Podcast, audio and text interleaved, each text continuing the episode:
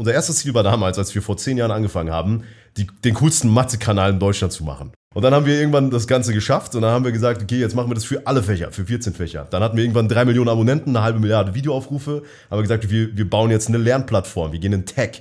Wir haben oft drüber gesprochen, wenn wir neu gründen wollen, äh, würden, dann würden wir was bauen, was instant eigentlich relativ schnell profitabel wird, sodass wir unabhängig sind. Wenn wir in einer Situation sind, wo wir unterschiedlicher Meinung sind oder wären, checken wir beide eigentlich instant, worum es im Hintergrund geht und versuchen das Interesse zu leihen. Und dadurch, dass wir eigentlich bisher immer auf einen gemeinsamen Nenner gekommen sind, hatten wir nie so einen krass großen Konflikt. Und ich weiß noch, nach diesem Seminar saßen wir in einem Hotel und haben dort in einem Zimmer bis tief in die Nacht überlegt, was wir jetzt machen und haben gemerkt, scheiße, wir müssen die Hälfte unseres Teams entlassen. Ich finde es immer wieder spannend, mir vorzustellen, wie eine abstrakte Idee über Jahre hinweg in die Wirklichkeit materialisiert wird. Also wie es zum Beispiel Facebook, Google und Apple geschafft haben, mit einer simplen Idee damals, heute hier ein Multimilliarden-Euro-Unternehmen zu sein. Wie funktioniert das eigentlich? Dieser Frage möchte ich heute mit den zwei Simple Club Gründern Nico Schork und Alex Giesecke auf den Grund gehen, denn sie haben zusammen die Simple Club App gestartet, die mittlerweile in Deutschland so gut wie jeder Schüler kennt. Ihr Ziel war es nämlich damals, komplizierten Schulstoff, der zum Teil nicht mal die Lehrer den Schülern wirklich beibringen konnten, den Schülern so einfach wie möglich beizubringen. Angefangen haben die beiden damals mit einem YouTube-Kanal und heute, fast forward, fast zehn Jahre später, sind die beiden aber Multimillionen-Euro-Unternehmer und entsprechend auch super erfolgreich und erzählen uns heute mal wirklich, was es alles braucht, um eine Idee wirklich auch in die Wirklichkeit zu bringen, wie man auch durch Rechtsstreite stärker werden kann, wie man sich auch mehr und mehr aus dieser Fachkraft- und Managementrolle rauszieht und entsprechend auch das Unternehmen von außen aufbaut und für mich auch ganz persönlich super interessant, wie man über 100 Mitarbeiter remote führt. Das und noch vieles mehr erfährst du heute in dieser Chain Story. Super, super spannendes Gespräch. Ich habe selbst viel mitgenommen und jetzt würde ich sagen, viel Spaß und gute Unterhaltung mit Alex Giesecke und Nico Schork.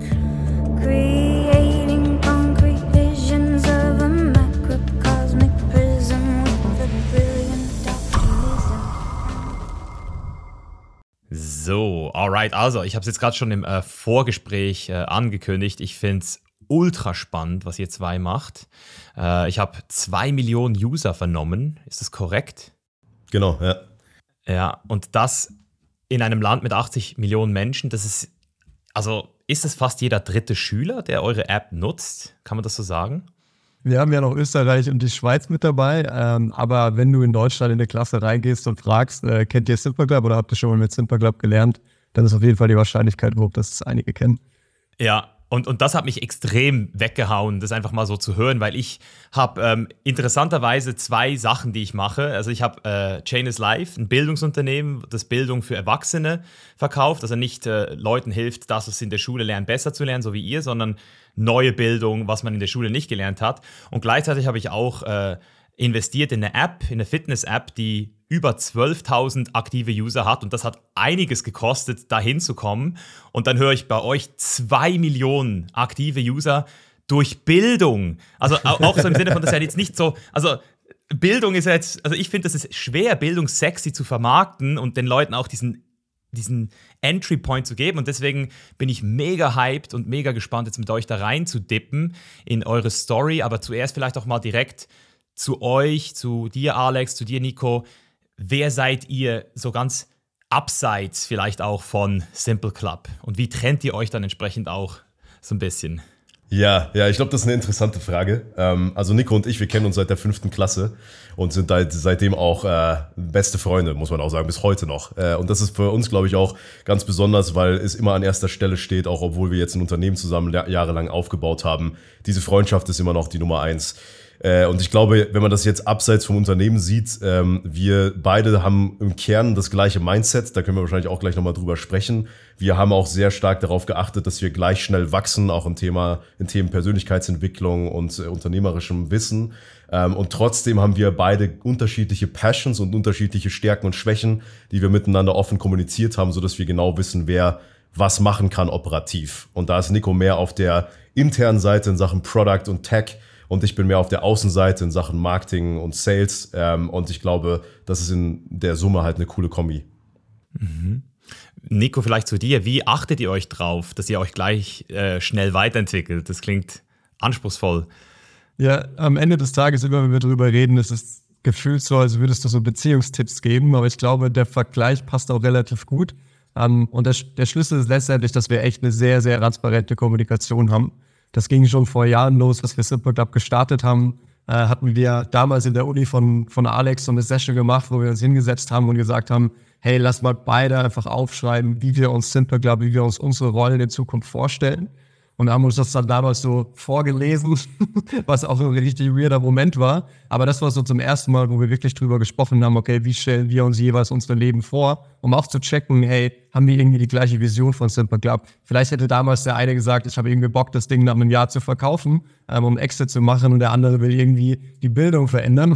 Dann würdest du wahrscheinlich schon merken, das funktioniert nicht zusammen.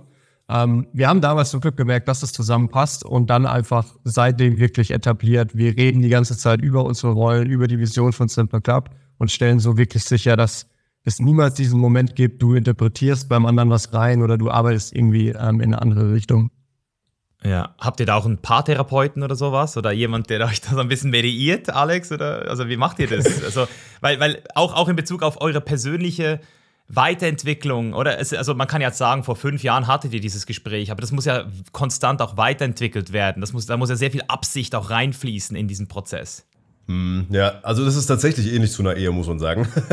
ich meine, äh, das weiß, glaube ich, auch jeder, der irgendwie nicht alleine gründet, sondern mit, mit jemandem zusammen.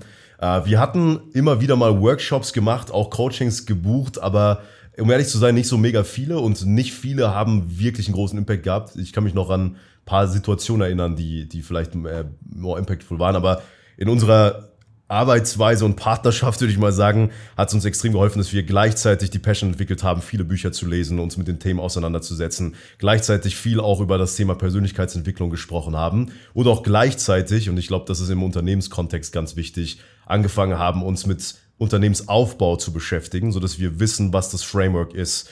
Weil am Ende kann man, glaube ich, sehr viele Konflikte lösen dadurch, dass man einfach weiß, wie Unternehmertum funktioniert. Und Unternehmertum hat ganz klare Regeln. Wenn du jetzt zum Beispiel ein Unternehmen aufbauen willst wie wir, was dann perspektivisch auch viele Mitarbeiter haben wird, in vielen Ländern ist und wirklich ein Venture ist, was mit Investoren funktioniert, das folgt klaren Regeln und das bildet sich auch in der ganzen Branche ab. Wenn man die kennt, dann hat man viel mehr Alignment am Ende, weil es dann mehr um einzelne Themen geht, die man diskutiert, aber nicht um Grundsatzthemen, wo der eine komplett gegen den anderen ist. Und das hatten wir eigentlich noch nie. Und, und persönlich, so dieses persönliche, sich selbst kennenlernen, selbst entdecken. Ich meine, das war ja schon, ist jetzt schon einige Jahre her. Und also ich, ich mache jetzt ein Beispiel. Ich hatte jetzt gerade äh, mit äh, Ben Sattinger, meinem Kollegen, ein Gespräch. Wir haben vor drei Jahren eine Villa zusammen gekauft. Wir hatten die Idee, zusammen dort äh, auf jeden Fall mal die ersten paar Jahre mit unseren Kindern zu wohnen. Und bei ihm ist es jetzt weiterhin dieser Plan, er will Kinder machen, er will Vater werden. Und ich habe jetzt die Trennung nach sechs Jahren und ich will jetzt wieder ein bisschen Junggesellenleben leben, ein paar Jahre lang. Und das hat sich halt jetzt komplett in eine andere Richtung entwickelt. Und jetzt ist natürlich die Frage, dieses gemeinsame Projekt Villa in Thailand, wie machen wir weiter? Ich würde sie gerne behalten, ich würde weiter dort Partys machen und so. Und er möchte aber eher ein Familienleben. Das heißt, das, das, das war jetzt nicht so, dass wir irgendwie es nicht... Äh, vorher, also wir wussten es vorher nicht, wie, sie, wie sich entwickelt. Hattet ihr auch schon mal so eine Phase in eurem Leben, wo einer von euch privat gechallenged wurde, nicht mehr klar war und, und wie habt ihr das vielleicht auch gelöst? Ist eine geile Frage. Ich versuche mich gerade zurückzuerinnern. Ich glaube, wir können uns in dem Sinne glücklich schätzen, dass wir in den Momenten, wo wir darüber gesprochen haben, immer eine sehr, sehr ähnliche Vorstellung davon hatten, ähm, wie wir mit Simple Club weitermachen wollen und wie das auch jeweils zu unserem Privatleben äh, passt natürlich irgendwie innerhalb, Alex hat schon gesagt, innerhalb von, war das jetzt elf Jahre zusammen, entwickelt man sich irgendwie privat weiter. Ähm, das ist, glaube ich, komplett natürlich, aber ich glaube, wir können glücklicherweise wirklich sagen, die Ziele von Simple Club passen jeweils noch zu unseren privaten Zielen, obwohl sich die privaten Ziele vielleicht auch leicht ändern ähm, und man als Mensch sich natürlich auch anpasst. Hm. Um da vielleicht auch zu ergänzen, äh, es war tatsächlich so, dass wir nie so grundsätzlich andere Wege einschlagen wollten, was glaube ich auch äh, muss man sich glücklich schätzen, auf jeden Fall. Auf der anderen Seite gibt es ja auch verschiedene Frameworks, wie man über bestimmte Themen redet, sodass man am Ende das Grundinteresse gemeinsam auf eine Linie führt. Ähm, da gibt's ja, das haben wir auch beide gelesen, damals in einer sehr harten Zeit, äh, das Harvard-Konzept, dieses Verhandlungsbuch. Und da geht's ja quasi auch darum, dass du anstatt über die oberflächlichen äh, Ansprüche zu sprechen, über das dahinterliegende Interesse sprichst. Und ich glaube, wir, sind beide voll in diesem Mindset drin. Das heißt, wenn wir in einer Situation sind, wo wir unterschiedlicher Meinung sind oder wären, checken wir beide eigentlich instant, worum es im Hintergrund geht und versuchen das Interesse zu alignen. Und dadurch, dass wir eigentlich bisher immer auf einen gemeinsamen Nenner gekommen sind, hatten wir nie so einen krass großen Konflikt. Ich glaube, das ist eine geile Grundlage, weil wenn du das hast, dann findest du plötzlich auch neue Wege. Also bei uns hat sich auch, wenn man mal äh, zurückschaut, unser erstes Ziel war damals, als wir vor zehn Jahren angefangen haben, die, den coolsten Mathe-Kanal in Deutschland zu machen für Lernvideos. Jetzt nachher ein bisschen klein gedacht, aber das war das Ziel. Und dann haben wir irgendwann das Ganze geschafft und dann haben wir gesagt, okay, jetzt machen wir das für alle Fächer, für 14 Fächer. Dann hatten wir irgendwann drei Millionen Abonnenten, eine halbe Milliarde Videoaufrufe, haben wir gesagt, wir, wir bauen jetzt eine Lernplattform, wir gehen in Tech. Also komplett anderer Scope. Wir mussten unser Team von 30 auf 15 Leute reduzieren. Härteste Zeit bis dahin, haben das dann aufgebaut. Und jetzt heute sind wir VC-backed mehrfach, äh, haben zwei Millionen Nutzer und gehen jetzt in den Bereich B2B mit Unternehmen. Also das sind alles so unterschiedliche Wege, die wir eingeschlagen haben, weil wir immer irgendwie jeweils neue Eindrücke gewonnen haben und dann gemeinsam entschieden haben, okay, warte mal, mit der neuen Informationslage macht es jetzt voll Sinn, das Thema zu eröffnen. Aber weil wir halt offen darüber gesprochen haben, hat das am Ende einfach auch neue Opportunities aufgemacht. Also ich reflektiere auch gerade laut, aber in dem Moment, wo ich das sage, fällt mir irgendwie auf, äh, ich glaube, das hat auch sehr viele Chancen, wenn man das macht. Auf jeden Fall, auf jeden Fall. Und, und vielleicht, um jetzt um dieses unterliegende Interesse nochmal genauer zu überprüfen oder wirklich da nochmal so den Kern rauszu meißeln, vielleicht auch individuell, vielleicht beantwortet ihr die Frage ja auch genau gleich, den geilsten Mathe-Kanal äh, auf YouTube zu machen. Wo, woher kam dieses Interesse? Also war das einfach, wir wollen einfach das Beste sein oder habt ihr da irgendwas bekämpft oder war da irgendwie etwas, ich will das lernen, ich will das verstehen? Was war der, was war der Kern dieser Motivation? Ja, das ist eine, eine geile Frage, weil als wir Simple Club angefangen haben, sich die Motivation extrem bei uns geändert hat. Und das letztendlich auch der Grund ist, warum wir das jetzt schon seit zehn Jahren machen. Ich kann das kurz aufdröseln. Also wir haben damals angefangen in der elften Klasse.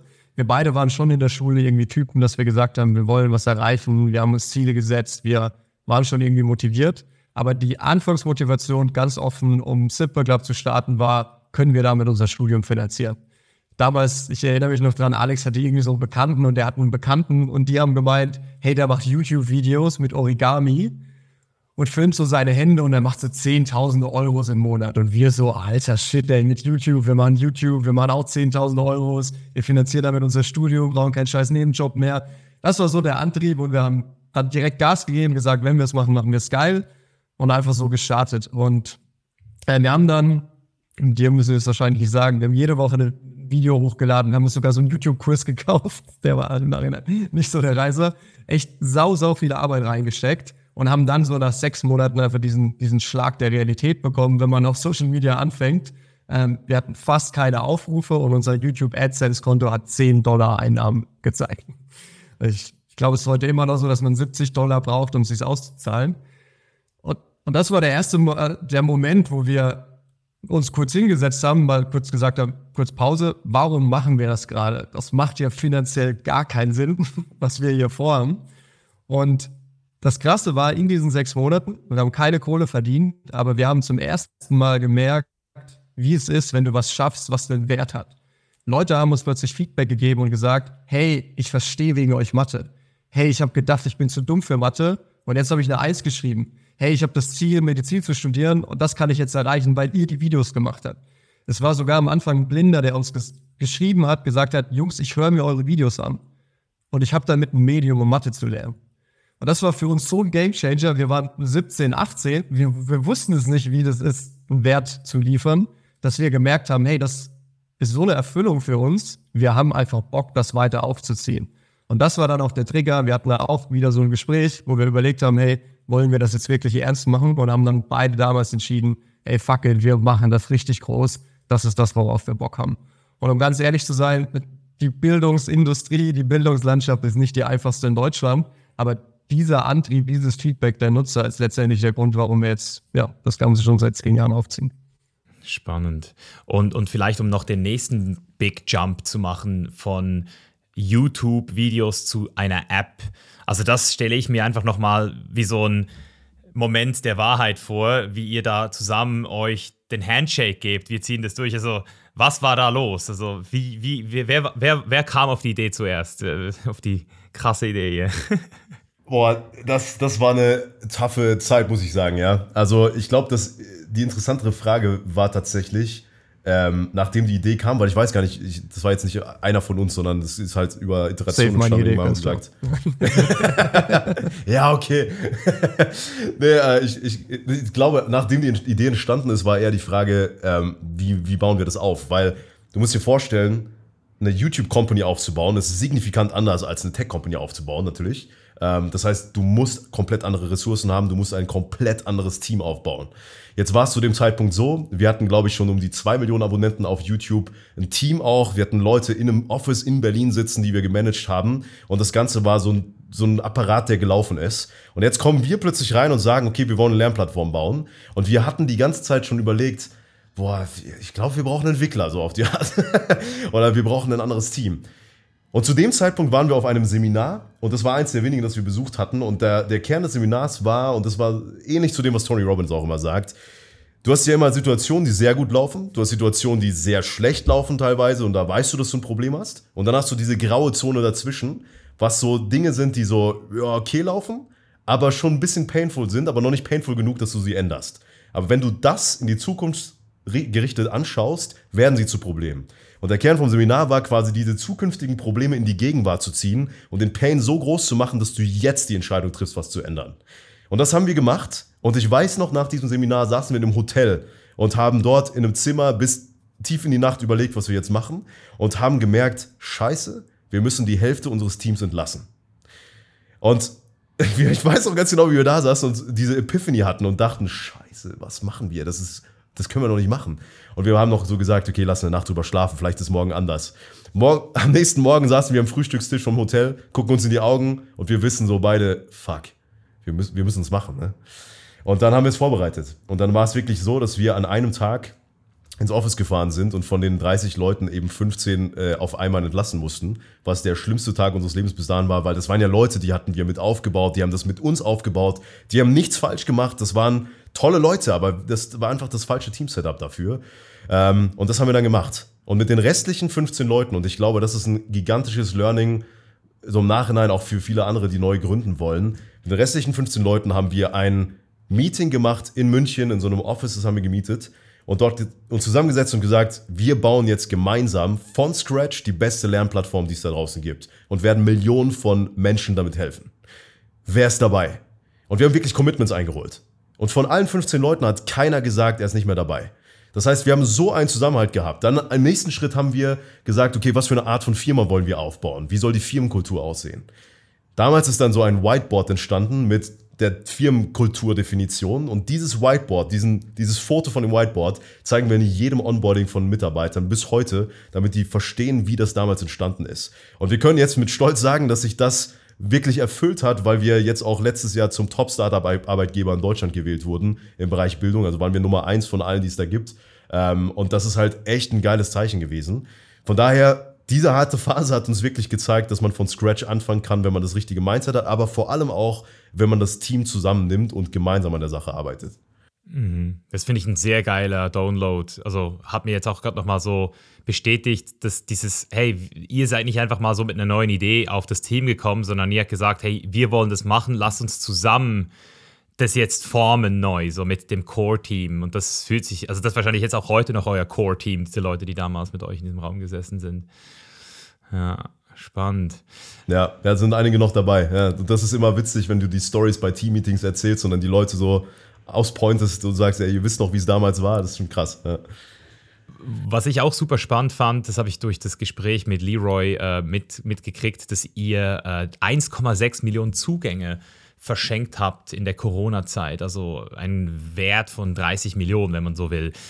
Mich würde interessieren, was das für einen Butterfly-Effekt hat. Also, weil du hast ja, glaube ich, gesagt, Alex, es war nicht ein Marketing-Move. In erster Linie war das mal auch wieder wahrscheinlich, um irgendeinen Wert zu schaffen. Habt ihr dafür jemals irgendwie öffentlich Dank gekriegt oder was hat euch diese Aktion am Ende gebracht, jetzt so in Hindsight? tatsächlich haben wir schon sehr, sehr oft ähm, seit dieser Aktion den Moment gehabt, dass Schüler auf uns zukamen und gesagt haben, hey, voll geil, was ihr mit Simple Club macht, danke euch. Und das hören wir immer mal wieder, aber dann auch mit der, mit der Aussage, hey, ihr habt damals meine Schule ähm, diese Lizenzen for free gegeben wegen Corona, richtig geile Aktion. Also das sind so Sachen, die kannst du nicht messen. Du kannst am Ende nicht sagen, oh, wir haben jetzt so und so viel Return oder so und so viele Leute sind in Abo converted, whatever. Aber du merkst einfach so durch diese, durch dieses Feedback und ich glaube auch dieser Word of Mouth, der dann einfach so passiert und auch in deine Brand einzahlt, ähm, der war auf jeden Fall da. Und wie gesagt, auf der Straße ab und zu haben wir es schon erlebt. Okay, ja, dann hoffe ich, dass da noch irgendwann ein Verdienstorden äh, reinflattert.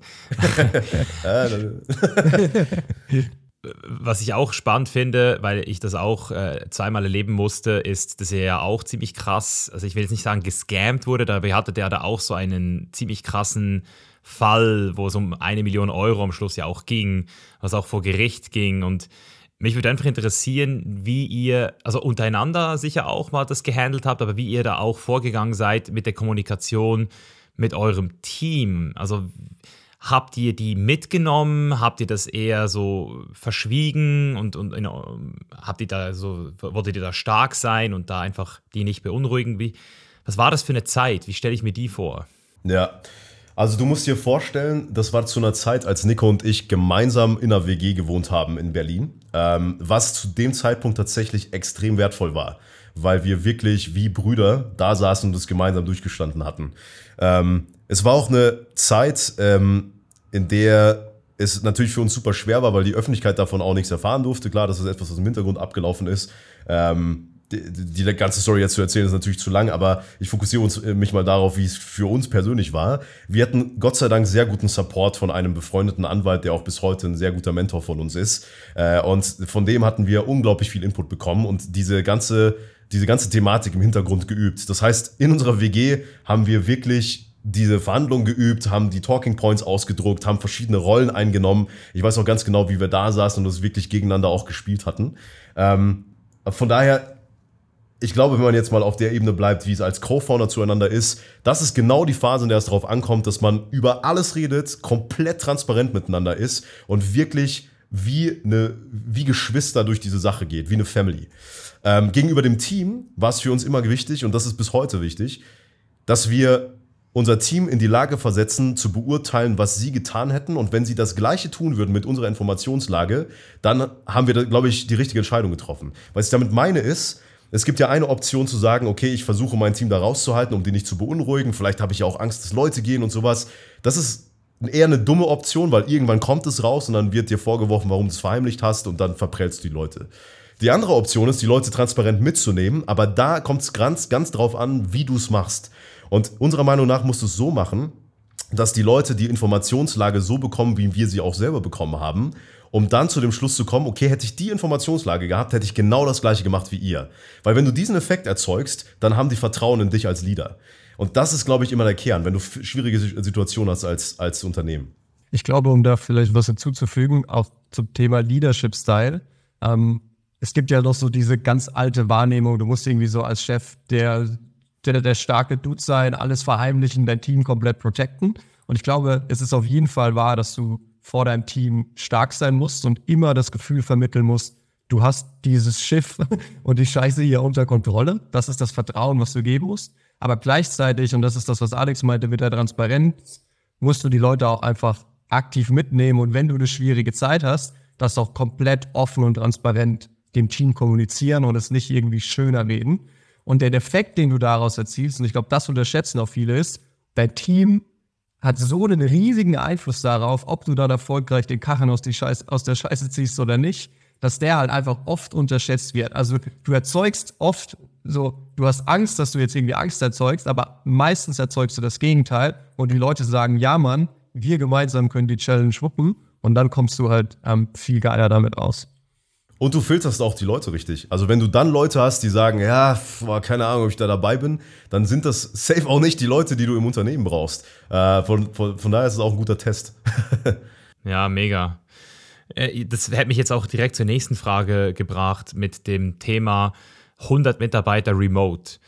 Also ich würde sagen, das ist für mich Stand heute so die größte Challenge immer noch, diese Firmenkultur, diese Kommunikation, diese Transparenz, auch diese, diesen Vibe, diese Gefühle, ähm, nicht nur bei einer Workation äh, zweimal im Jahr zu haben, sondern wirklich dann auch online durchzu, äh, durchzuziehen und, und irgendwie den Faden nicht zu verlieren und auch Speed of Implementation, also dass nicht alles irgendwie zehnmal länger geht. Da, da würde mich einfach mal interessieren, müsste jetzt nicht super ausführlich sein, aber vielleicht doch schon mal so ein paar so Nuggets. Wie, wie, wie geht es mit 100 Menschen? Also wie arbeitet ihr effektiv? Wie sieht so eine Workweek aus bei euch? Ja, ich glaube, bei, bei, so einer Remote-Kultur hast du so zwei Ebenen. Die eine Ebene, das ist so die obvious, ist, was so ein bisschen du gesagt hast. Du machst irgendwie eine Vocation, du hast irgendwie so Konzepte, dass wir zum Beispiel so Get-togethers automatisch vermitteln. Wir geben den Leuten auch Budget, sich zu treffen. Wir haben so Coffee-Chats. Also du kannst so einfach so Mechanismen etablieren, um auf jeden Fall schon mal so eine, so eine Culture zu haben. Aber ich glaube, das ist der Teil, der relativ obvious ist, den du in Blogartikel liest und den du halt irgendwie implementierst. Der, der andere Teil ist der, dieser sehr, sehr weiche, wie du dann wirklich day to day, minute for minute sicherstellst, dass diese, dieses ganze Konstrukt irgendwie produktiv funktioniert. Und ich glaube, der, der Game Changer für uns war, dass wir einfach remote komplett gewachsen sind. Also wir hatten nie den Moment, dass wir jetzt irgendwie 50 Leute waren und am Morgen alles umstellen mussten, sondern wir sind theoretisch, bis auf die Ausnahme, dass wir einmal das Office hatten, haben wir remote zu zweit gestartet. Ich habe in München studiert, Alex in Karlsruhe. Das heißt, wir zu zweit mussten uns schon organisieren, haben die ersten Leute eingestellt, die auch woanders waren. Und das hat dafür gesorgt, dass in dieser, in dieser, diesem Weichen, was du nicht definieren kannst, die komplette Kommunikation über Slack, wie wir Meetings machen, auf welchem Level man sich austauscht, dass das einfach in den letzten zehn Jahren mit uns die ganze Zeit mitgewachsen ist. Und das ist, glaube ich, dann diese, dieser Schlüssel, der sich etabliert hat. Wir wissen, in welchem Moment wir was, wem, in welcher Größe kommunizieren müssen. Weil so das Extrem wäre, du hast so ein Channel, da sind 100 Leute drin, eine WhatsApp-Gruppe. Wenn du da alles teilen würdest, würde es natürlich keinen Sinn machen und nicht funktionieren. Aber wenn du das andere Extrem hast, dass du immer nur privat mit Leuten schreibst ähm, oder nur sehr selten mit Leuten schreibst, dann wird es auch nicht funktionieren. Das heißt, die Challenge ist genau diesen Mittelweg zu finden. Wann informiere ich alle? Wie transparent habe ich meine Kommunikation? Ohne dass es plötzlich ablenkt, weil du trotzdem diese Fokuszeiten brauchst und die Leute jetzt nicht in alles involviert sein müssen, aber gleichzeitig halt die Leute genug Informationen haben, dass sie sich selber auch zu Hause einfach organisieren können. Ich glaube auch, ähm, um das zu ergänzen, es gibt auch extrem viel Power, wenn du gemeinsame Values definierst. Ähm, und das ist ein Thema, das liest du zwar auch in Blogartikeln, aber viele setzen es nicht richtig um. Äh, deswegen, ich kann mal kurz beschreiben, wie es bei uns war und das ist wirklich, was für uns funktioniert hat. Deswegen will ich jetzt nicht davon ausgehen, dass es wirklich bei jedem funktioniert, aber ich glaube, da kann man ein paar Sachen davon mitnehmen. Also der erste Moment war das, was wir gerade erzählt hatten. Dieser krasse Moment mit 15 Leuten, wo, wir, wo es wirklich um Leben und Tod ging und wir quasi gesagt haben, seid ihr dabei und dann gemeinsam die Values definiert haben. Dieser Moment an sich war schon so wertvoll für alle, weil wirklich jeder mit Herz und Blut dabei war. Ähm, der zweite Moment war, als wir größer wurden. Weil du musst dir vorstellen, am Anfang, wenn du so die ersten zehn Mitarbeiter hast, die kannst du alle irgendwie noch ein bisschen selber managen. Dann irgendwann ergeben sich kleine Unterteams, die managen sich dann unter sich. Da ist es oft so, dass du irgendwie aus den bestehenden Teams bottom-up vielleicht ein Teamlead etablierst und dann ergibt sich das organisch.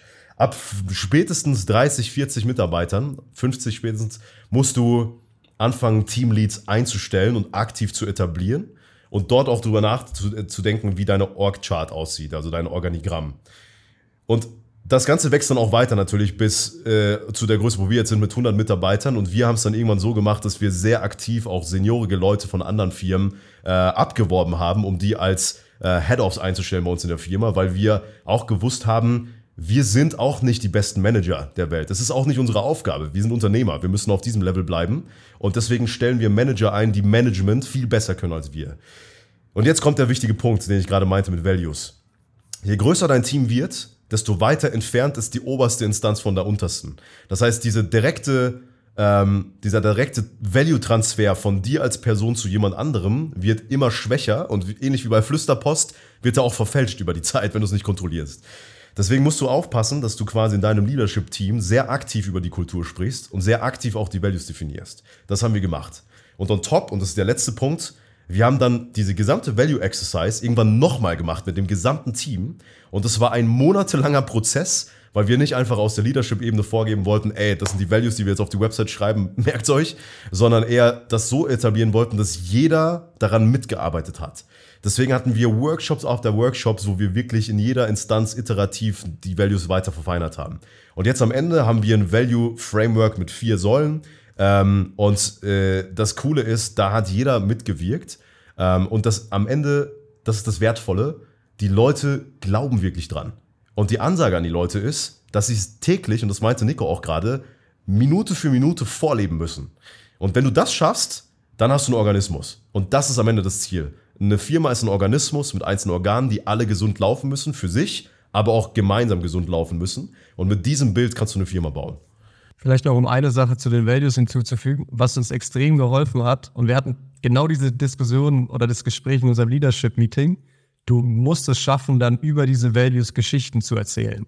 Weil wenn du einfach nur ein Value auf, an die Wand schreibst, dann ist es vielleicht cool. Aber in dem Moment, wo du eine Geschichte dazu hast, wo sich jeder mit dir identifiziert und dafür sorgst, dass über dich selber, über dein Leadership-Team, über die Teamleads und so weiter diese Geschichten verbreitet werden, dann schaffst du es, dass die Leute es wirklich zu 100% verstehen. Zum Beispiel, wir haben ein Value, das heißt We Go Beyond. Und da haben wir ganz am Anfang die Geschichte erzählt, wie wir damals, als wir diesen Rechtsstreit hatten, ähm, ging es irgendwie darum, dass wir unsere, das gedroht wurde, unsere App zu löschen. Jetzt sehr, sehr kompliziert zu erklären, aber wir wussten, wir müssen unsere App neu bauen innerhalb von einem Wochenende. Und wir haben damals als Entwickler angerufen und gesagt, Jungs, schlechte News wir haben vielleicht nicht mehr unsere App und wir brauchen bis Montag eine neue App. Und die haben einfach sofort gesagt, let's go. Die sind nach Berlin gefahren, haben drei, drei Tage lang bei uns auf dem Sofa gepennt, haben da ihre Bildschirme aufgestellt wie bei einer LAN-Party und haben diese fucking App in drei Tagen nochmal neu gebaut. um, ähm, und das ist die Geschichte, wo jeder versteht, ja Mann, das ist We Go Beyond. Und der letzte Punkt ist aber, und das war der, den wir im letzten Leadership-Meeting diskutiert haben, du musst es schaffen, dass diese Geschichten auch dauerhaft entstehen. Du kannst dich nicht für zehn Jahre lang an dieser Geschichte aufhängen und sagen, bist du noch damals vom Peak, als die Entwickler mal nach Berlin gekommen sind. Du musst dann die Kultur schaffen, dass sich diese Geschichten immer wieder neu erzeugen und dann auch anfangen, diese neuen Geschichten genauso zu erzählen, sodass sich die neuen Leute genauso als Teil dieser Kultur fühlen. Ich würde super gerne nochmal in diese Unterscheidung Unternehmer und Manager rein. Ähm, ihr habt das jetzt ganz offensichtlich so gesagt, so ja, wir sind halt eher Unternehmer und nicht Manager und das haben wir gemerkt.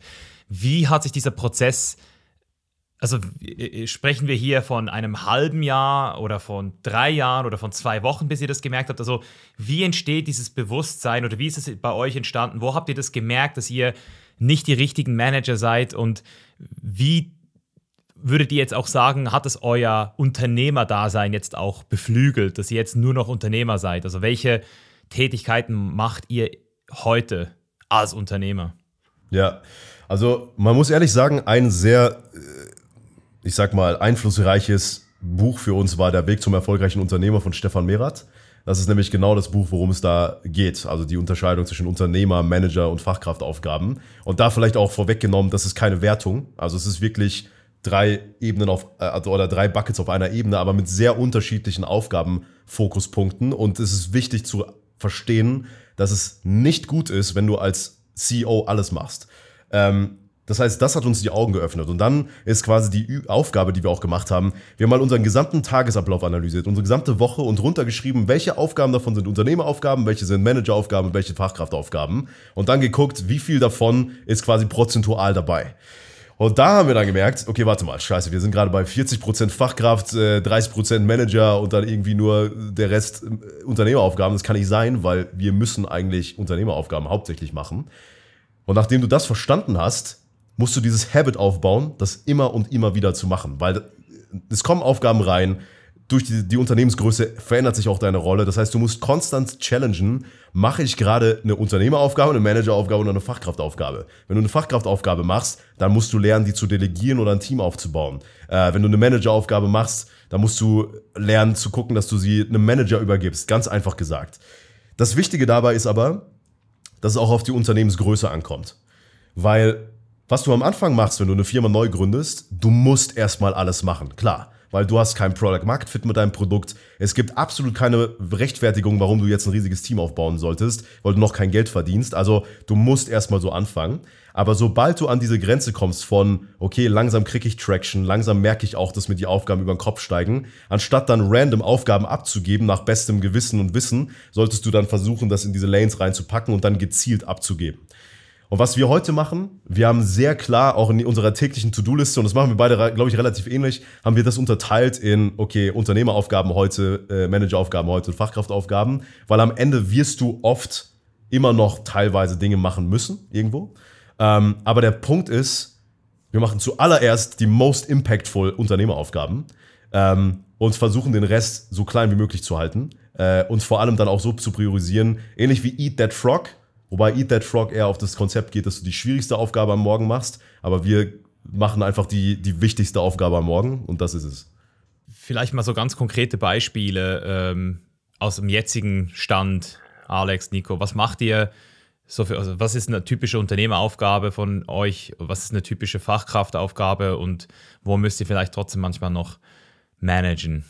Ja, also ein ganz konkretes Thema, was uns gerade beschäftigt, ist eine sehr strategische Planung, dass wir vielleicht um Kontext zu geben, wir haben ja quasi Simple Club im Schulbereich aufgebaut, fünfte bis zur 13. Klasse, ähm, war immer quasi vom Geschäftsmodell im Nachmittagsmarkt. Wir haben quasi Lernplattformen verkauft, meistens am Ende die Eltern bezahlt, haben dann vor eineinhalb Jahren angefangen, in den Ausbildungsbereich zu ähm, expandieren, äh, arbeiten da viel mit Unternehmen zusammen, also B2B-Geschäftsmodell und merken jetzt gerade auch sehr durch die Unternehmen und durch den Markt getrieben, äh, okay, die haben halt nicht nur irgendwie Probleme mit ihren Azubi, sondern die haben auch einen riesigen Fachkräftemangel, haben teilweise äh, ausländische Fachkräfte, die sie qualifizieren wollen, haben teilweise Leute, die vielleicht mal vor 40 Jahren Beruf gelernt haben, aber die Welt hat sich halt in den letzten 40 Jahren weiterentwickelt und müssen heute vielleicht auf andere Tätigkeiten qualifiziert werden. Also für uns ein extrem spannender Markt und da setzen wir uns beide gerade sehr aktiv damit auseinander, okay, auch selber den Markt zu verstehen, haben dann teilweise Recherchearbeiten an unser Team ähm, outgesourced, müssen aber selber auch sehr viel lesen darüber,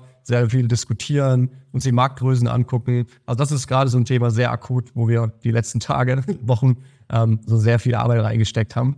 Und während ich es sage, merke ich so, wie unkonkret das ist. Und ich glaube, das ist, was für uns emotional so verdammt schwierig war, die, die, die, die den, den Amount of Unternehmeraufgaben für sich selber zu erhöhen weil es sehr oft Aufgaben sind, wo du nicht morgens anfängst, so 100% klar weißt, dass du fertig bist und du wirst auch nicht in der Woche einen Impact sehen. Du musst, du wirst vielleicht in einem Jahr einen Impact sehen und deswegen musst du auch das Habit entwickeln, dass du immer wieder zurückblickst und merkst, okay, die Unternehmeraufgaben, die ich damals gemacht habe, die zahlen sich jetzt aus und das war, weil ich diese Arbeit da mal reingesteckt habe. Weil sonst wirst du die ganze Zeit das Gefühl haben, ich sehe ja gar nicht die Früchte, die ich irgendwie gerade, an denen ich gerade arbeite. Ja, also ich fühle ich fühl, ich fühl das voll. Also ich, ich, es ist immer so schwer für mich zu erklären. So, hey, wenn ich am Burning Man bin und dort äh, Silicon Valley Billionaires kennenlerne und von denen einfach schon nur so ein bisschen äh, die, die Outlooks der nächsten Jahre von ihnen höre, das ist für mich schon so, hey, das ist für mich Gold. So, weißt du so, das ist für mich Gold, das, das mitzukriegen. Und wie quantifizierst du das jetzt? Total, ja.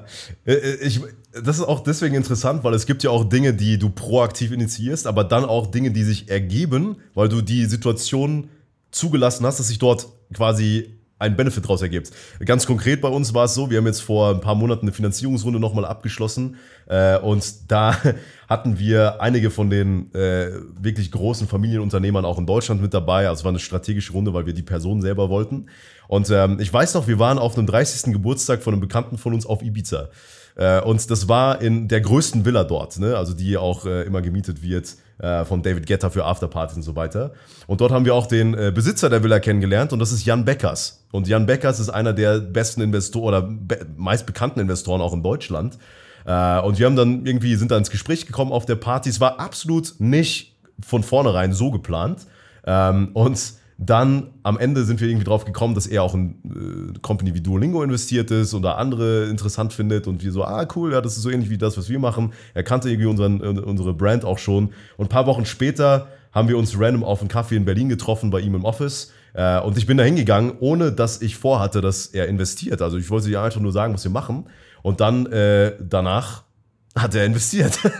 also dieses eine Treffen in dieser Villa, das, wo ich gar nicht wusste, dass er der Besitzer ist, hat dafür gesorgt, dass wir jetzt ihn als Investor mit an Bord haben, was für uns mega ist, weil wir ihn total feiern und der natürlich Türen öffnen kann. Das ist so ein Ding als Beispiel für etwas, was wir nicht geplant hatten. Und dann gibt es, wie auch Nico gesagt hat, super viele Dinge, die du aktiv planst, die sich aber so unsatisfying anfühlen, weil du nicht direkt den Return siehst. Und ich glaube, ein Satz dazu noch, das ist etwas, woran man sich gewöhnen muss als Unternehmer. Am Anfang hast du viele Aufgaben, die sich produktiv anfühlen. Weil du fängst sie an, du machst sie, du hasselst sie weg, dann kannst du einen Strich dran machen, geil, dann.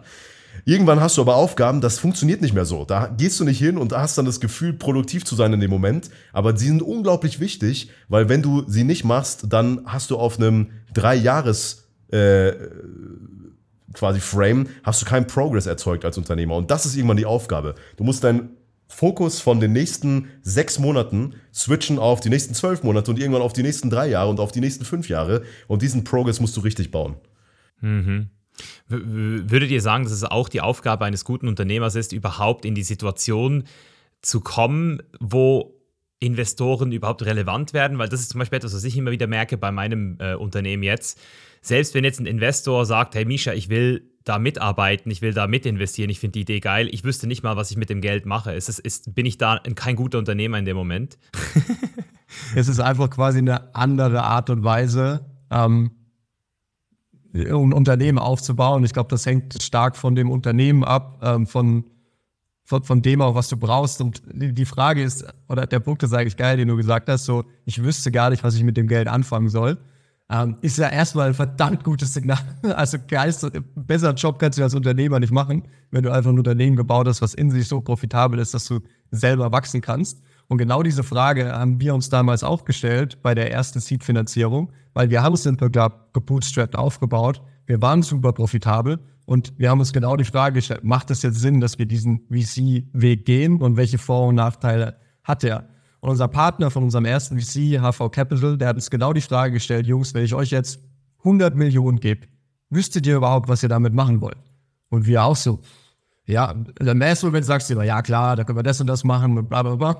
Aber wenn du dann ehrlich drüber nachdenkst, merkst du, okay, ja, mit 100 Millionen, wir können die gar nicht effizient ausgeben. Wir würden das jetzt irgendwie alles nur verschwenden. Und so haben wir dann die Exercise gemacht, okay, was würdet ihr irgendwie mit zwei Millionen machen, mit fünf Millionen machen, um dann zu verstehen, was ist der Impact von dem Geld, was wir jetzt bekommen? Passt der zu unserer Vision? Und hilft er uns dabei, das zu erreichen? Und wenn dann die Antwort ja ist und die Summe Sinn macht, dann kann es eben Sinn machen, diesen Weg zu gehen. Aber wenn du das Geld nicht brauchst, ganz ehrlich, würde ich immer den Weg gehen, wo du das Geld nicht nimmst, weil dann hast du auf jeden Fall die größte Freiheit. Was war es bei euch ganz konkret, also wo ihr jetzt wirklich sagt, das hat äh, euch so ab, abgelevelt oder, oder den Speed erhöht? Ja. Also ich glaube, was du gerade ansprichst, ist wichtig. Ein Investment ist ein Darlehen am Ende, also per Definition nicht, aber so handeln wir das, weil am Ende ist es nicht dein Geld und vor allem gibst du ja was damit raus. Also deine Anteile gibst du ja für immer theoretisch raus und bist mit dieser Instanz verheiratet. Ich glaube, das ist ganz wichtig. Das heißt, die Grundlage muss sein, du brauchst einen ganz klaren Grund, warum du es machst. Und für uns war der Grund damals in der Seed-Runde, wir hatten dieses äh, dieses Hilfspaket mit dem 30 Millionen Wert, den wir kostenlos rausgegeben hatten. Und das Feedback der Leute war, oh mein Gott, geil, dass ihr das macht. Und wir hatten plötzlich so viele Lizenzen rausgegeben wie noch nie in dieser Zeit, wo wir dann aber auch gemerkt haben, oh, unser Produkt ist noch nicht bereit, wirklich flächendeckend als das zentrale Bildungsprodukt im deutschen Bildungssystem zu funktionieren, weil wir einfach noch nicht weit genug waren. Da waren wir, haben wir ganz offen gemerkt. Das heißt, für uns war das erste Ziel zu sagen, okay, wir merken, dass das Produkt noch nicht auf dem Level ist wie ein Duolingo oder wie ein WhatsApp oder was auch immer. Ne? Und deswegen haben wir gesagt, wir wollen das beschleunigen und nehmen aktiv dafür Geld auf, um das Team aufzubauen, um uns die Expertise reinzuholen und um auch wirklich das Produkt auf das Level zu bringen. Das war der erste Grund. Und bei jeder weiteren Runde haben wir immer einen klaren Grund gehabt und einen klaren Businessplan dahinter, wodurch wir genau wussten, wie viel Geld wir aufnehmen müssen. Wenn du das nicht hast, dann verschwendest du einfach nur dein, dein Geld und vor allem auch das Potenzial. Ich glaube, das ist auch ganz wichtig an alle, die draußen gründen wollen.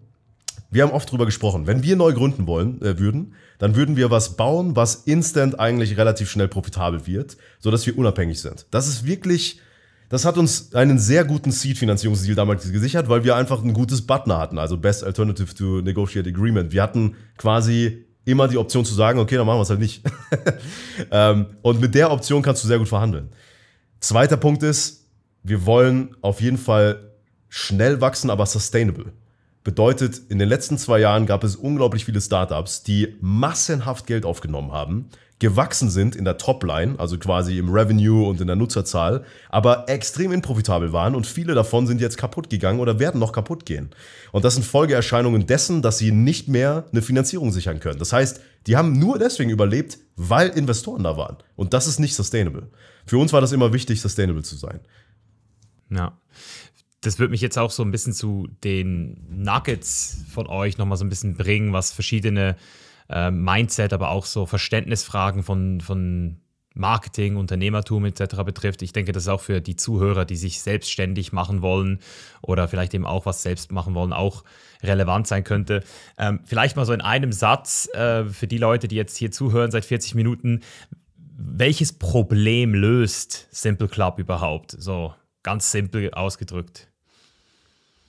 Weil das ist ja super wichtig, dass man das sozusagen, also das, das ist ja dann am Ende des Tages das, was ja auch Investoren anzieht und, und Kunden anzieht. Ja, also der eine Satz, der auch das ganz klare Vision Statement von Simple Club ist, ist We Educate the World. Weil wir damit auch ganz klar zeigen wollen, okay, heute sind wir in Deutschland, aber wir glauben fest daran, dass ähm, wir Bildung vielleicht in anderen Ländern vielleicht erst ermöglichen können, äh, nicht nur besser machen können, was wir in Deutschland eher tun. Ähm, und um es vielleicht mit einem Bild zu beschreiben, ist ein bisschen länger als ein Satz, aber ich glaube, es hilft extrem. Wenn du dir die verschiedenen Industrien und Bereiche der Welt anguckst, dann gibt es extrem viele Industrien, die durch Technologie wirklich komplett disrupted wurden in den letzten Jahren. Hat sich komplett verändert. Es gibt riesige Tech-Giganten, die irgendwie dahinter entstanden sind. Aber wenn du dir dann anguckst, wie das Bildungssystem in den meisten Ländern der Welt noch funktioniert, dann sieht es halt genau noch so aus wie vor 80 Jahren. Und wir glauben halt daran, dass wir mit Simple Club eine Plattform bauen können und ein Produkt, was dieses Bildungssystem wirklich fundamental verbessert und verändert. Weil ich glaube, da sind wir uns einig, sonst würdest du auch nicht das tun, was du tust, dass es im Bildungssystem äh, einiges zu verbessern gibt. Geil. Und was mich jetzt interessieren würde, vielleicht auch nochmal in Bezug auf diese Investition, also dass ihr eben jetzt mit 10 Millionen sozusagen ein Investment gekriegt habt das Erste, was man jetzt spontan sagen könnte, ist so, ja, ich könnte das Geld in Werbung investieren. Aber das ist ja immer so, was heißt denn das jetzt? Und mich würde mal interessieren, was habt ihr bisher so, oder was war bisher so eure erfolgreichste Marketingkampagne oder Maßnahme? Ich glaube, die ehrliche Antwort ist, bisher war keine Marketingmaßnahme der hauptausschlaggebende Grund für den Erfolg von Simple Club. Ähm, das ist, glaube ich, wirklich die ehrliche Antwort, weil wir sehen es in, in einem anderen Framework. Also wenn du ein Unternehmen aufbaust, hast du drei Bereiche, die du optimieren kannst und die musst du auch in einer bestimmten Reihenfolge angehen. Du hast das Produkt, du hast den Channel oder die Channels und du hast den Traffic wenn du beim Produkt, Produkt anfängst, das ist schon mal der erste Step richtig, weil du, wenn du ein scheiß Produkt hast, kannst du den besten Channel der Welt haben und den größten Traffic. Die Leute kommen rein, die kaufen vielleicht einmal, die kommen nie wieder. Das Produkt ist das Allerwichtigste im ersten Step. Das heißt, da haben wir im ersten Step rein investiert und das haben wir auch gerade gesagt, in der Seed-Runde war das auch das Investment. Der zweite Punkt war, über welche Channels skalieren wir das? Und da haben wir sehr viel ausprobiert, weil in Bildungsthema ist es gerade deswegen so schwer, weil der Nutzer ist der Schüler, die Käufer sind die Eltern. Das heißt, diesen Channel zu knacken ist sehr komplex, vor allem wenn du auf Scale Marketing Budget ausgibst und da mehrere hunderttausend Euro Ad Budget im Monat vielleicht hast, äh, weil du kannst dann nicht einfach nur über paar Instagram Ads da skalieren, sondern du musst ein sehr fundiertes System haben, wo du weißt, dass jeder Euro sich wirklich lohnt. Das heißt, das ist der zweite Step, den wir optimiert haben. Und der dritte Step ist dann der Traffic. Wenn du weißt, dass deine Channels funktionieren, kannst du weitere Traffic Sources reinballern, den Traffic generell skalieren auf den Channels und so weiter. Das ist dann nochmal eine andere Challenge. Ich glaube, so sind wir vorgegangen und das war der Grund, warum wir, wir erfolgreich wurden. Aber, und ich glaube, jetzt kommt ein sehr interessanter Part, den viele nicht wissen. Viele kennen uns von dem Schulbereich. Und vor etwas über einem Jahr, hat Nico gerade schon angeteasert, haben wir angefangen zu expandieren in den Unternehmensbereich B2B. Und da war es so, dass nicht die Eltern die Kunden waren, sondern die Unternehmen. Die waren natürlich viel zahlungskräftiger, hatten tatsächlich auch einen viel größeren Painpoint, weil sie keine qualifizierten Nachwuchskräfte mehr finden. Das ist das, was wir denen quasi bringen. Und gleichzeitig sind es auch enorm größere Volumen an Deals. Also das sind sechs- bis siebenstellige Beträge, die in einem Deal dann mal fließen. Ähm, in der Hinsicht war es dann für uns klar, dass wir mal die beiden Modelle gegenüberstellen müssen. Und obwohl wir sehr happy waren mit dem B2C-Thema und da skaliert sind und dafür bekannt waren, haben wir dann gesehen, in B2B, die Metrics sind noch viel geiler, weil einmal wir können für mindestens den fünffachen Preis pro Nutzer netto verkaufen, plus wir haben negativen Churn. Das heißt, die Leute churnen nicht raus über die Zeit, sondern im Gegenteil, die Companies behalten ihre Accounts und kaufen neue nach. Also noch für mehr Leute. Und dieser Effekt ist natürlich mathematisch, kann man sich vorstellen, nach hinten raus so ein asozialer Compound-Effekt, dass wir gemerkt haben, okay, das ist das, was langfristig auch die finanzielle Basis von Simple Club sein muss und uns Dinge ermöglicht. Deswegen, ich habe komplett nicht auf deine Frage in der Marketing in sich geantwortet, aber die ehrliche Antwort, die zum Erfolg geführt hat, ist, dass wir sehr strategisch diese einzelnen Schritte nacheinander gegangen sind und oft die Zahlen gegeneinander verglichen haben, um zu gucken, wo investieren wir jetzt rein. Mhm. Geil, ja, ist fair. Also ich finde auch die Unterscheidung zwischen Product Channels und Traffic sehr gut, weil eben irgendwo ja eine, eine Kampagne immer dafür da ist, Traffic zu generieren und das am Ende des Tages ja wirklich höchstens, höchstens, höchstens ein Drittel der, der Nummer ist, wenn der Rest nicht funktioniert, ja. Ähm, um vielleicht den Fokus mehr auf das Gründer-Mindset oder das Alles ist möglich Mindset zu bringen. Ähm, wie habt ihr damals, also oder sagen wir es mal anders, wenn jetzt eine Person gerade zuhört und das Gefühl hat, hey, ich habe auch so eine Idee, ich habe auch so einen Traum. Aber wo soll ich anfangen, wenn ich ihn verwirklichen will? Was würdet ihr so einer Person sagen? Alex hat es heute schon mal angeteasert, wie, wie sich ja unsere Vision über die Jahre auch verändert hat. Also wir haben, wir haben selber schon immer sehr groß gedacht. Ich glaube, weil wir einfach auch so die Typen sind, weil wir auch sehr viel uns mit Persönlichkeitsentwicklung auseinandergesetzt haben. Und das erste, die erste Vision war, wir machen die geilsten und größten Mathe-YouTube-Kanal in Deutschland. Und lustigerweise dachten wir damals schon, what the fuck, was ist das für ein Riesenziel? Also das war schon so das Größte, was wir uns vorstellen konnten. ähm, und von da sind wir dann auf YouTube gewachsen und äh, haben jetzt heute die, die andere Vision. Aber ich glaube, dass das hilft so ein bisschen zu zeigen, dass ähm, selbst wenn du denkst, das ist jetzt irgendwie eine eine Riesenvision oder das ist so groß für mich unschaffbar, das irgendwie anzugehen, das dann immer mal wieder mit anderen Stories zu vergleichen. Ähm, und ich will jetzt gar nicht sagen, so vergleicht das jetzt mit der Simple Club Erfolgsstory. Ich glaube, im Vergleich zu ganz anderen Erfolgsstories und Problemen und Unternehmern, die es gibt, ähm, sind wir auch noch ganz, ganz klein. Aber das dann einfach sich anzugucken und wirklich als Vorbild zu nehmen, das glaube ich, hat uns geholfen, dann auch diese Angst davor wegzunehmen, dass das irgendwie unmöglich ist. Ähm, weil wenn du es dann erstmal angegangen bist, stellst du nach zwei Jahren fest, hm, eigentlich war meine Vision ja gar nicht so groß und ich kann noch viel, viel größer denken. Von den Fähigkeiten, die ihr jetzt gerade genannt habt, so ein bisschen eben auch, also ihr habt ja gesagt, ihr habt euch für das gegenseitige ähm, also als Team habt ihr auch, auch coachen lassen. Das hat euch jetzt nicht super viel gebracht, ab und zu mal ein bisschen was. Mich würde aber trotzdem interessieren, im Allgemeinen so, ihr habt ja sicher auch eine Ausbildung gehabt, seid ihr irgendwie auch vorher schon zu einem gewissen Teil vorbereitet gewesen auf diese Journey. Sagt jetzt auch, ihr habt sehr viel Persönlichkeitsentwicklung gemacht. Was hat sich vielleicht auch, auch auf dem Weg oder damals, bevor ihr angefangen habt, so als dieses größte Asset erwiesen, also jetzt in Bezug auf Wissen und Bildung, weil ihr selbst ja auch sagt, hey Bildung, wir verkaufen Bildung. Also welche Bildung hat euch wirklich zu den Top-Unternehmern heute gemacht? Hm. Ich würde sagen Umfeld. Ähm, das ist erstmal nicht so obvious, aber auf jeden Fall. Also wir haben am Anfang die Challenge gehabt, äh, als wir noch kein Umfeld hatten, weil du hast ja nicht automatisch irgendwie Top-Leute in deinem Netzwerk, dass wir ein Buch die Woche lesen, beide. So, das war die Challenge. Damit hast du erstmal eine Grundlage an Wissen, aber du merkst, dass irgendwann diese, ich sag mal, die Lernkurve immer kleiner wird in der Hinsicht, dass du neue Dinge lernst, weil du oft Dinge neu hörst und irgendwann hast du alles gehört, so was du brauchst als Grundlage und dann kannst du dir Dinge selber erklären. Und dann kommt es irgendwann darauf an, dir das eigene Netzwerk zu bauen, das eigene Umfeld, was dich dann in die Lage versetzt, egal bei welchem Problem immer zu wissen, wen du fragen kannst. Am Anfang war das für uns, äh, waren das für uns paar ausgewählte Leute, die wir bis dahin kennengelernt hatten, relativ zufällig sogar. Also es war noch nicht mal geplant. Aber das mit der Grundlage war enorm wichtig, weil darüber hast du dann die Brücke, neue wichtige Leute kennenzulernen. Und du merkst auch irgendwann mit der Zeit, was sind die Bubbles, die dir was bringen und was sind die Bubbles, die dir nichts bringen. Vielleicht auch, was sind die Bubbles, die dir sogar schaden, auch reputationstechnisch. Gibt es da Beispiele, ganz konkrete? Boah, ich will, ich will jetzt niemanden schlecht darstellen.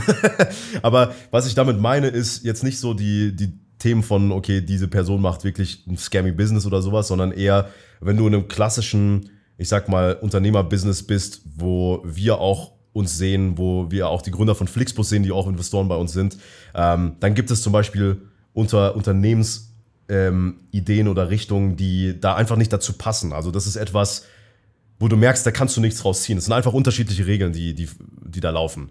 Äh, von daher haben wir dann irgendwann darauf geachtet, dass wir uns nur mit Leuten umgeben, die in unserem Unternehmenskontext auch sinnvoll sind.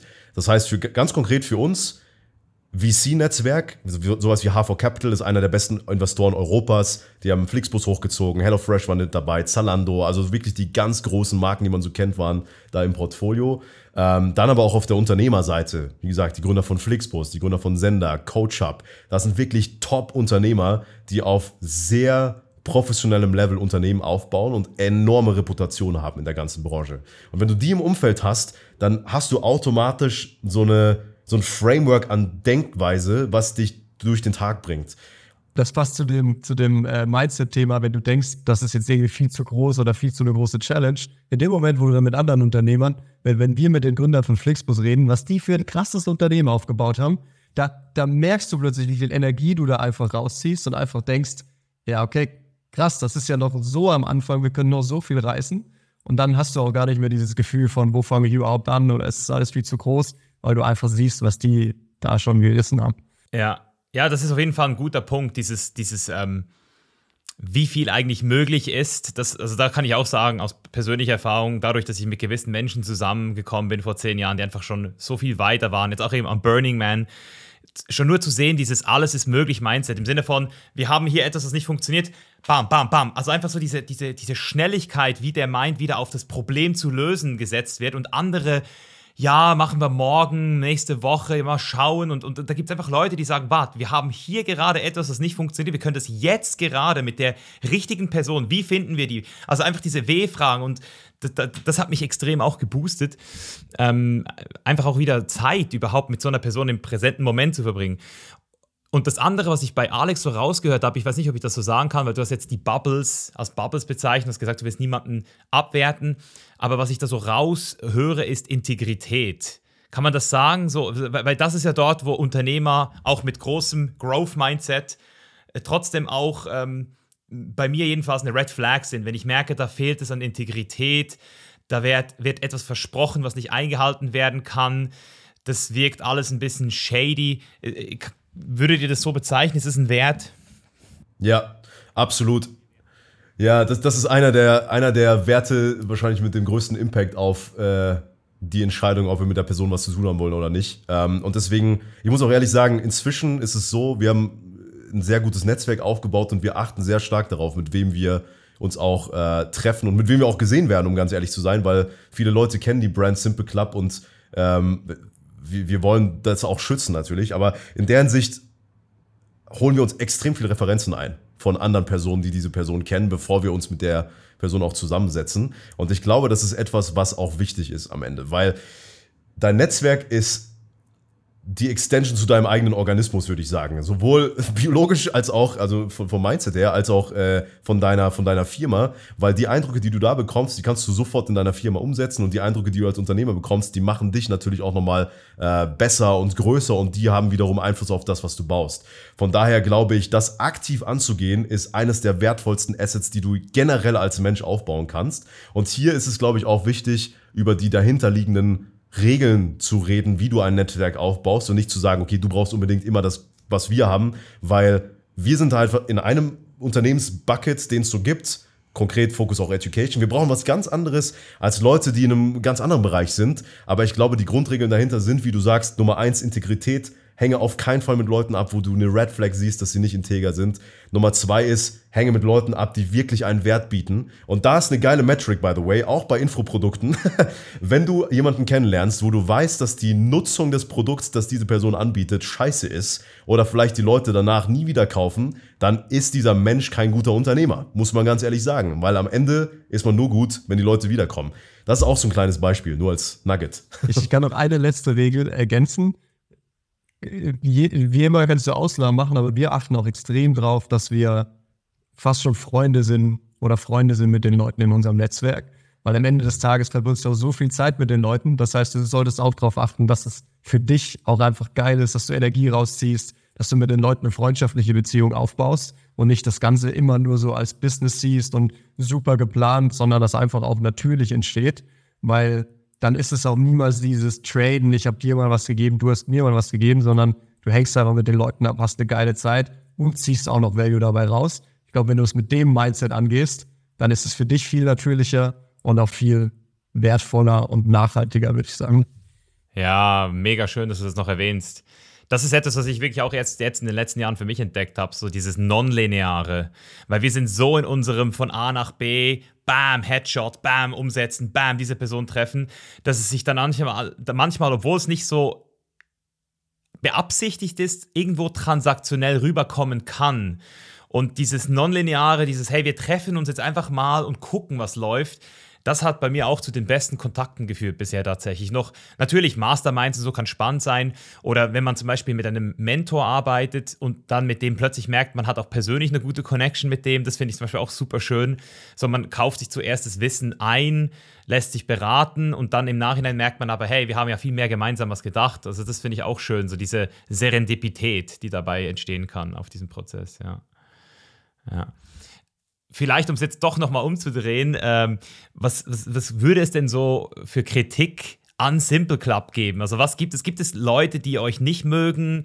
Hat die Regierung keinen Bock auf euch? Hat die Schule euch auf dem Kika? Die Lehrer? Also was könnte man jetzt finden für Gründe, nicht mit euch zusammenzuarbeiten? So. Keine Ahnung, ob ich da Boah, mal Gedanken darüber gemacht habe. Ja, also ich, ich glaube, grundsätzlich ist schon mal ein riesiger Vorteil, dass wir Bildung machen. Und wer Bildung hatet, ist halt, also da musst du ja echt wenig Hobbys haben, wenn du dann auf uns gehst. ähm, das, hat uns, das hat uns echt geholfen, muss ich sagen. Ähm, ich, also was mir spontan eingefallen ist, ich meine, wir haben das ja vor über zehn Jahren angefangen und die ersten Videos, die wir damals gemacht hatten, waren zu zweit einfach random vorm Bildschirm und wir haben halt auch Jokes gebracht und für uns war es wichtig, das irgendwie lustig zu machen.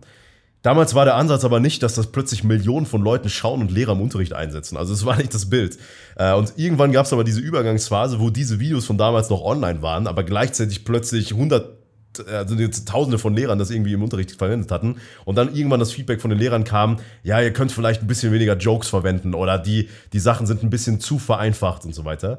Das ist dann gekommen, aber wir haben auch darauf reagiert äh, und dann wirklich auch gesagt, okay, wir müssen unser Niveau steigern, weil dann haben wir angefangen, uns anzuschauen, wie verarbeiten vielleicht auch Schulbuchverlage, was für ein Team an Education Setup müssen wir intern bauen. Und heute arbeiten wir wirklich auf einem Level, wo man sagen kann, es gibt so ein Triangle aus äh, quasi Content Expert oder der, dem, dem Fachexperten, einem Didaktikexperten und einem Designer und die arbeiten gemeinsam an didaktischen Konzepten und den Inhalten, sodass am Ende wirklich die Qualität auch oben ist. Also das, die Kritik war berechtigt. Das muss man vielleicht sagen. Also es war wirklich True. Und äh, das ist das Erste, was mir eingefallen ist gerade. Ich habe vielleicht einen Kritikpunkt, der, den man bringen könnte, wenn man es falsch versteht, was wir machen. Ähm, und der wäre, ähm, ja, ihr wollt ja quasi das Bildungssystem und die Schule komplett digitalisieren und am Ende lernen alle nur noch vor ihrem Tablet mit irgendwelchen äh, digitalen Lerninhalten. Und da sagen wir ganz klar, nein, das wollen wir nicht. Wir wollen halt Te Technologie nutzen, um die Dinge, die durch Technologie besser gemacht werden können, besser zu machen. Und der größte Punkt, den wir da sehen, ist, das einfach wirklich personalisiert auf die Stärke und Schwächen einzugehen. Es macht einfach faktisch keinen Sinn, dass du 30 Leute vor einem Lehrer hast. Die sind alle einfach unterschiedlich. Die haben mal einen schlechten Tag und einen guten Tag. Und Technologie, entweder du kriegst es hin, dass jeder einen persönlichen Lehrer hat, aber ich glaube, da kommen wir leider nicht hin. Oder du musst halt Technologie nutzen, der dieser persönliche Lehrer wird. Aber nicht so weit, dass du nur noch mit dem Tablet lernst und gar keine Schule mehr hast. Wir haben selber drüber geredet, Netzwerk, Zeit mit den Leuten verbringen. Das brauchst du. Du brauchst die Schule vor Ort. Die Leute müssen zusammenkommen. Und das ist auch was, was wir unbedingt beibehalten wollen und auf keinen Fall ersetzen wollen, weil das fast sogar das Wertvollste ist, was du aus der Schule rausziehen kannst. Ja, auf jeden Fall. Also ich habe auch in den letzten zwölf Monaten, glaube ich, mit mehreren Leuten in dieser Branche geredet. Ich hatte Gespräche mit Gerald Hüther. Dem habe ich damals tatsächlich auch, da kannte ich euch noch gar nicht, auch vorgeschlagen, warum machen wir nicht eine App? Und er meinte dann auch so, ja, das ist das ist, es muss eine andere Motivation sein als nur, nur immer wieder einfacher und digital.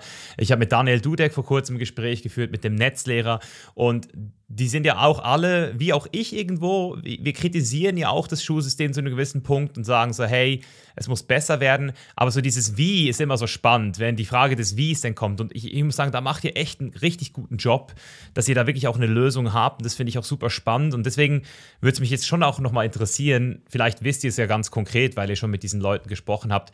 Aber warum setzt eigentlich die Regierung eure App nicht in den Schulen ein und finanziert das Ganze? Weil es sind ja eh schon zwei Millionen Schüler drauf die die App jeden Monat nutzen und die Lösung liegt ja schon hier, so auf dem Präsentierteller, digital. So, also, uh, where's, where's the problem? So, was, ja, ja, das äh, fragen wir die Politiker auch regelmäßig.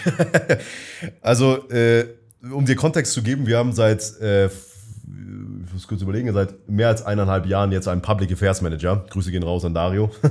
Äh, der hat enorm gute Kontakte an, äh, an die Politik und wir reden sehr regelmäßig tatsächlich mit dem Bundesministerium für Bildung und Forschung, mit der Kultusministerkonferenz, mit äh, Einzelpersonen aus der Politik, auch im Landtag der einzelnen Bundesländer. Gerade jetzt diesen Montag hatten wir tatsächlich ein Event hier in München, wo wir angesichts der anstehenden Landtagswahl auch mit den Politikern gesprochen haben, genau über das Thema. Das Problem liegt nicht daran, dass die sagen, es funktioniert nicht. Das sehen tatsächlich inzwischen alle und viele der Politiker kennen Simple Club auch inzwischen. Das Problem liegt auch nicht daran, dass sie sagen, ähm, wir wollen nichts verändern. Viele wollen was verändern. Das Problem liegt aus der Kombination aus Föderalismus. Das heißt, du hast 16 verschiedene Bundesländer, die ihr eigenes Süppchen kochen, weil Bildung Ländersache ist in Deutschland. Richtig dumm. um jetzt mal hier sehr beißt reinzugehen. Also, das macht wirklich wenig Sinn. Ähm, und gleichzeitig ist es aber so, dass es ein strukturelles Problem gibt, weil wir sind eigentlich vergleichbar mit einem Schulbuch. Ne, wir könnten jetzt heute hingehen und sagen, wenn eine Schule die Wahl hätte, willst du das klassische Schulbuch oder willst du Simple Club für alle deine Fächer? Dann würden wahrscheinlich die Schüler und viele Lehrer sagen, okay, dann nehme ich Simple Club, weil es ist ja cooler und macht auch äh, didaktisch am Ende mehr Sinn. Das Problem ist, sie können es nicht kaufen. Das heißt, die Budgets an den Schulen sind nicht dafür ausgelegt, digitale Angebote wie uns zu kaufen, weil dieses klassische Schulbuchthema auch durch die Lobby dort so stark ist und so starr, dass das nicht dafür eingesetzt werden kann. Ähm, das heißt, darüber ist es sehr schwer. Die andere Möglichkeit wäre, über große Ausschreibungen zu gehen. Und da ist es aber so, dass die Ausschreibungsvolumina aktuell noch nicht vorhanden sind, um da mal einen großen Länderdeal abzuschließen. Das gibt es sehr vereinzelt in sehr krassen Edge Cases. Also da gibt es Anbieter, die das schaffen. Aber es ist für uns als Unternehmen nichts, wo wir drauf sagen, das ist ein Business Case. Äh, von daher, unser Ansatz ist gerade, weiter mit der Politik in Kontakt zu treten. Und wir machen wirklich Baby Steps. Also das ist, wir kommen voran, aber es ist ein sehr dickes Brett zu bohren in Deutschland. Ähm, und gleichzeitig aber ein Businessmodell zu haben, was uns die Freiheit gibt, zu tun, was wir tun wollen und im Zweifel auch irgendwann hinzugehen und zu sagen, ey, wir machen das immer kostenloser für Schüler oder was auch immer, weil wir einfach genug Geld verdienen mit dem ganzen B2B-Thema. Ähm, das ist der Secret Plan dahinter, sage ich mal. Geil. Vielleicht, um es jetzt abschließend nochmal so in die Zukunft zu bringen und vielleicht auch so ein bisschen plastisch darzustellen, dass, dass man sich wirklich dabei was vorstellen kann von eurer Vision, weil ihr habt ja eine Vision für die Bildung der Zukunft. Äh, könnt ihr uns mehr darüber erzählen, wie ihr euch diese ideale Bildungslandschaft vorstellt? Also gibt es noch Schulen, gibt es noch Orte, wo sich Kids treffen? Wie viel digital, also was, was seht ihr da so im Optimalfall? Ich will mit einem Zitat anfangen von Alex, der vor ein paar Jahren mal gesagt hat, hey, ich habe Maschinenbau studiert aber ich habe in meinem Leben noch nie eine Maschine gebaut. und das ist eigentlich, wenn du es jetzt nochmal eher das negative Bild nimmst, du hast heute die, die Schüler, 30 Leute im Raum, da vorne sitzen Lehrer und du hast immer noch zum Großteil einen Frontalunterricht, der irgendwie gemacht wird. Und warum hast du nicht eine Schule, wo, wenn ich mir bildlich vorstelle, du ein paar Stunden am Tag vielleicht am Laptop sitzt, zukünftig vielleicht eine Apple Vision Pro aufhast und wirklich über AI dir individuell das Wissen vermittelst, genau in dem Tempo, in, mit den Beispielen, die genau zu deinen Interessen passen, wo du einfach wirklich motiviert den Stuff in deiner Geschwindigkeit lernen kannst und damit dann plötzlich extrem viel Raum schaffst, um in der Schule mal eine Maschine zu bauen, was Praktisches zu machen, Projektarbeit zu machen, geile Präsentationen zu halten und damit auch die Rolle der Lehrer veränderst, weil die plötzlich nicht mehr der Wissensvermittler sein wollen, sondern mit dir Coaching-Gespräche haben können, mit dir planen können, was hast du für Ziele, was willst du mal erreichen, die dich wirklich auch ja nicht nur dir nicht nur Fachwissen vermitteln, sondern wirklich auf dich individuell als Person eingehen können. Wir glauben, durch Technologie kannst du diesen Freiraum schaffen und das ist letztendlich das, wo wir hinarbeiten wollen. Aho. mega, mega schön. Vielleicht, um es noch abzuschließen mit zwei kleinen äh, persönlichen Fragen. Ähm, eine direkt an dich, äh, Alex. Ähm, und zwar, was äh, machst du ausschließlich zum Spaß, was andere für absolute Zeitverschwendung halten würden? äh, boah, das erste, was mir eingefallen ist, ich spiele Klavier. Äh, immer wenn ich quasi runterkommen will, gehe ich in einen anderen Raum. Ich habe so ein, so ein E-Piano und äh, ich habe so eine Wohnung, da sind so große Fenster und dann sitze ich mich dahin, habe die Aussicht, das ist richtiger Vibe. Äh, Geil. Vielleicht Zeitverschwendung. nice. Und Nico, für dich, ähm, mit welcher dir ganz wichtigen Wahrheit, also etwas, was du für dich als wichtig, richtig und echt ergründet hast, stimmen dir trotzdem Stand heute nur die wenigsten Menschen zu? Jetzt kriege ich die komplizierte Frage. Boah, ich, ich muss gerade dran denken, ähm, dass in Deutschland gerade im Bildungskontext es immer noch sehr oft diesen Vorteil gibt, äh, Vorurteil auch uns gegenüber gibt, okay, ihr verdient irgendwie mit Bildung Geld und das muss doch deswegen schlecht sein.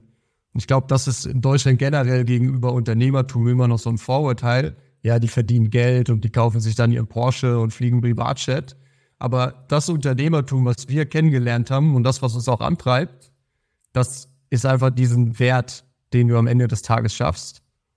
Und da glaube ich zu 100 Prozent fest dran. Wir haben auch finanzielle Ziele, die wir uns setzen, aber am Ende des Tages glauben wir zu 100 Prozent dran, dass wir im Unternehmertum die Welt besser machen können. Und ich glaube, dass das noch nicht alle verstanden haben mega, mega geile Vision. Also ich, ich supporte das und ich finde es auch mega geil. Ich bin auch schön, dass ich da in euer ähm, Referenzcheck äh, durchgekommen bin, dass ich da mit euch das Gespräch gekriegt habe. Also danke dafür. Und ähm, ja, also wir werden auf jeden Fall die, die App verlinken und, und euch auch entsprechend eure, also dich, Alex, dir folge ich ja eh auf Instagram.